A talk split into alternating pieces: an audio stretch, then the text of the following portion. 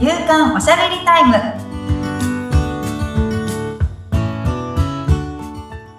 女性のライフスタイルコンサルタントの大池舞ですアシスタントの菅千奈美です。舞さんよろしくお願いいたしますよ。ろしくお願いしますさあ、今回はどのようなお話をしてくださいますか？今回はちょっと名前うん。なんですけどはい。皆さん自分の名前好きですか？っていうおお。いいですね。なんか割と子供の頃って自分の名前にコンプレックスあったりしませんでした？うん、そうですね。いろいろありますよね、子供の頃はね。ありますよね、うん、うんなん、か、私は名字がすごく変わっていたので、はいの方。まあ、うんなんか、今、大池舞なんですけど、大池もそんなに多くはないらしいですけど、はい。旧姓の方がもっと変わって。いたので、うん。なんかその名字を言うのが伝わらなくて、はい。あな、まあ、あんまり好きじゃなかったっていうのはあったんですけど、今となっては、うん。なんか珍しかったから、そっちも良かったなっていうのは ねえ、大人になるとね、またね変わってきますよね。うん私の姉とかは、名前がちょっと男らしい名前なので、はいうん。なんかそれがコンプレックスで名前嫌いみたいなうん。のを言ってた時があったんですけど、はい。え、菅さん、ちなみにご自身の名前。私は、あの、菅っていうのが言いにくいんですよ。濁るじゃないですか。ああ。だからすごごく言いにくいので、でも、やっぱり結婚してからも菅は旧姓なんですけど、こっちの方が好きで、そのまま使ってるんですよね。うん。なるほど。はいなんか、あの、ゆ、今結構なんか YouTube をめちゃくちゃ見漁ってるんですけど、はい。いや、すごい勢いで見漁ってて、うん。1.75倍ではい。聞いてるんですけど、すすごい速さで聞いてるわけですね。ごい速さ。うんていうかね、それ、なんか、まあ、早口の人だとちょっと、もうちょっと1.5とかに落としてね。うん。として聞くんですけど、うん。標準だと、はい。ちょっと入らないんですよね。標準だと、ちょっとまどろっこしい感じがしますね。そう。で、まあ、大体1.75倍でずっとバーってエンドレスで聞いてたりするんですけど、うん。はい。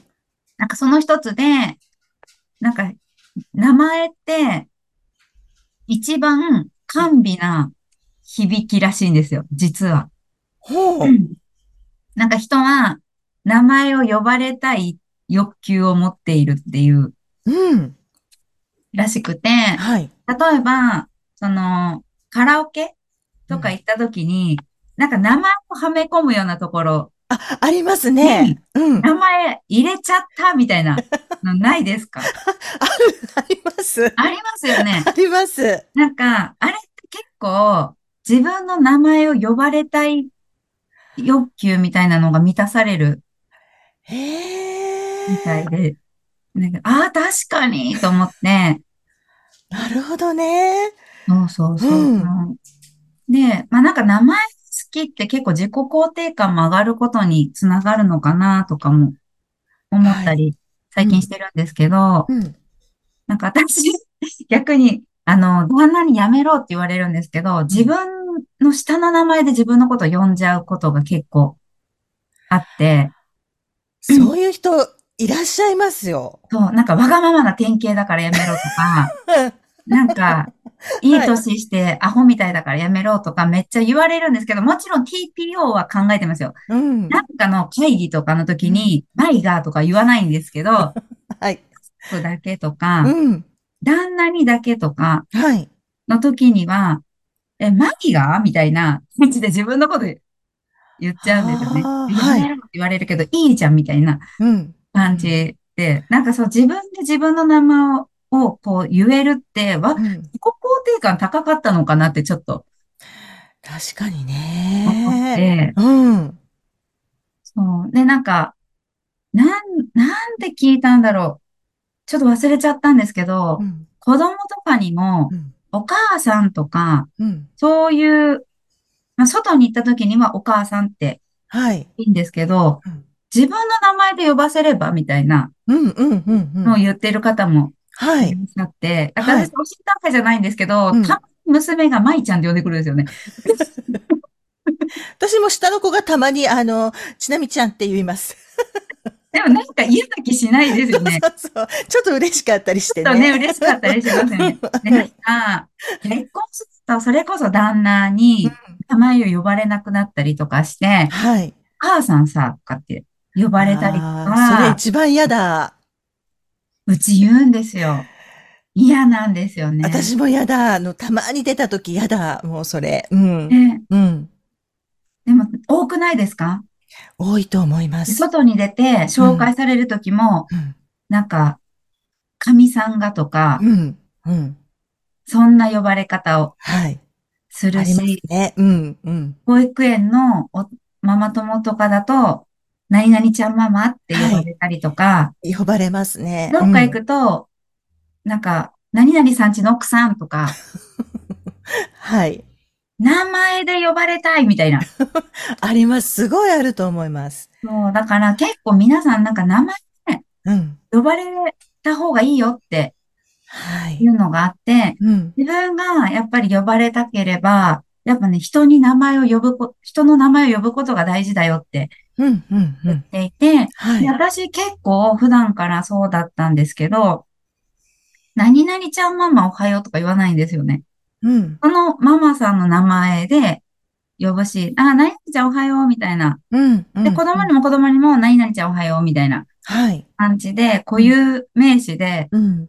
あの、挨拶したりとか、うん、結構ね、私人の名前呼ぶんですよね。なるほどね。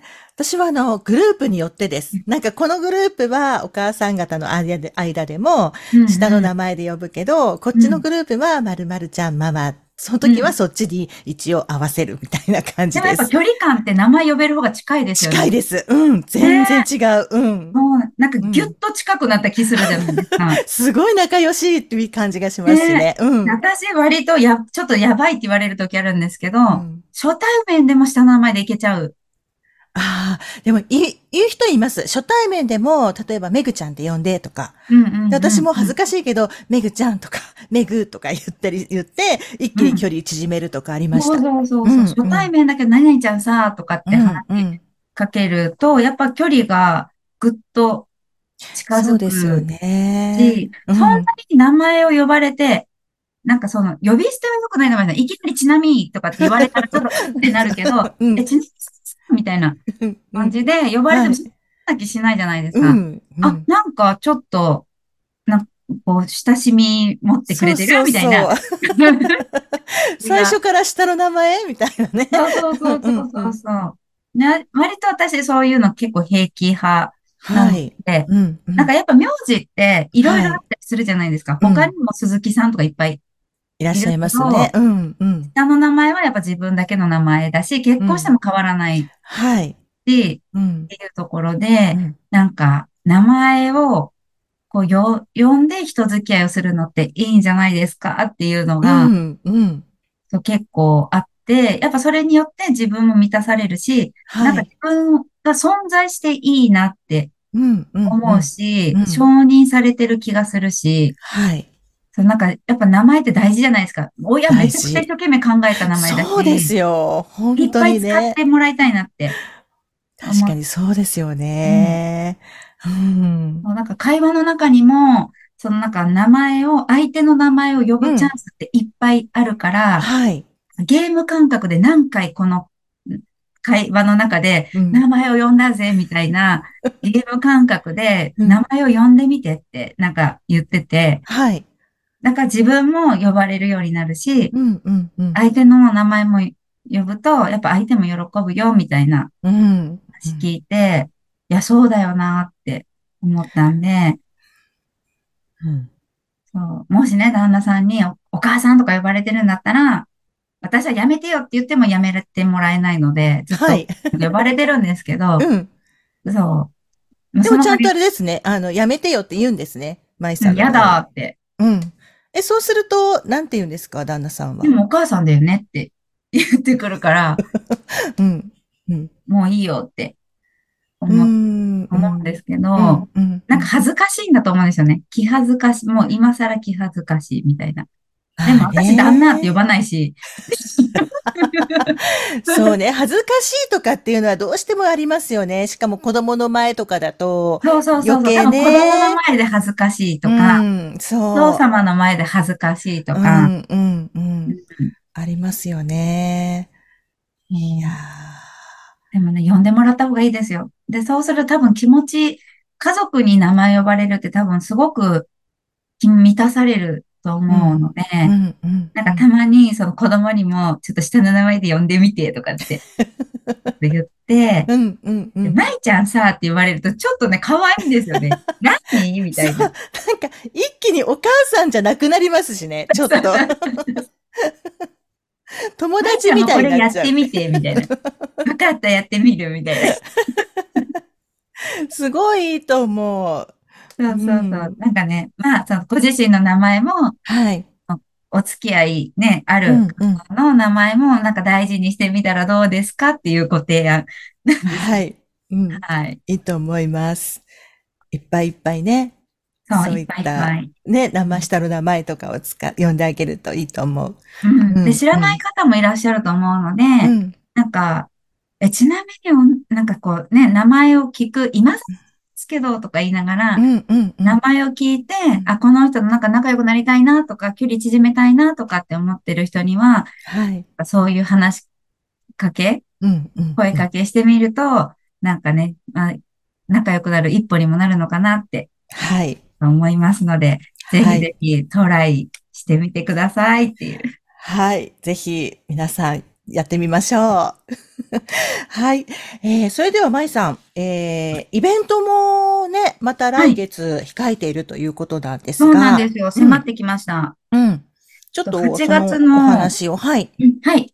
8月の10日にですね、静岡県の三島市というところで、バースカフェっていうのをやります。はい、これは、うんと、伝道詩人のエイタさんっていう方がいらっしゃるんですけど、はい。いつの回かな？前回ですかね？前回の時に、そのエイタさんのバースカフェっていうイベントに行ってきたよっていう話をしたんですが、まあ、その、エイダさんにですね、三島に来てもらって、私もバースカフェをちょっと主催してみようっていうことで、はい。やらせていただきます。で、えっと、定員が35名で、お子さんあり。で、し、都内からも新幹線で45分で。はい。るし、駅から会場も徒歩圏内のところでやりますので、いいねうん、はい、あの、来やすいかなって思います。で、命について考えるっていうことなので、うん、まあ、ご自身の生まれてきた意味だとか、命の大切さだとか、それこそご両親への感謝とか、うん、子供への愛おしさとかっていうのをですね、すごい実感できる、うん、あの、時間になりますので、はい、本当にね、いろんな人に声をかけてもらって、一回ね、騙されたと思ってちょっと参加してみてほしいなって、はい。思います。で、Facebook の方にも、イベントページ立ち上げてますので、あ、はい。はい、なんか、ちょっと、見てみてもらえると嬉しいですし、もちろん個人的に、あの、メッセージいただければ、あの、参加、申し込み入れておきますので。うん、うん。はい。わかりました。では、そちらをご確認いただきたいと思います。はいえー、そしてこちらの番組の説明欄の方にも、まいさんの会社のフリーメールのアドレスだったり、インスタグラム、それからフェイスブックの URL を記載しておりますので、そちらからのお問い合わせも OK ということになりますよね。はい。はい。まいさん、ありがとうございました。ありがとうございました。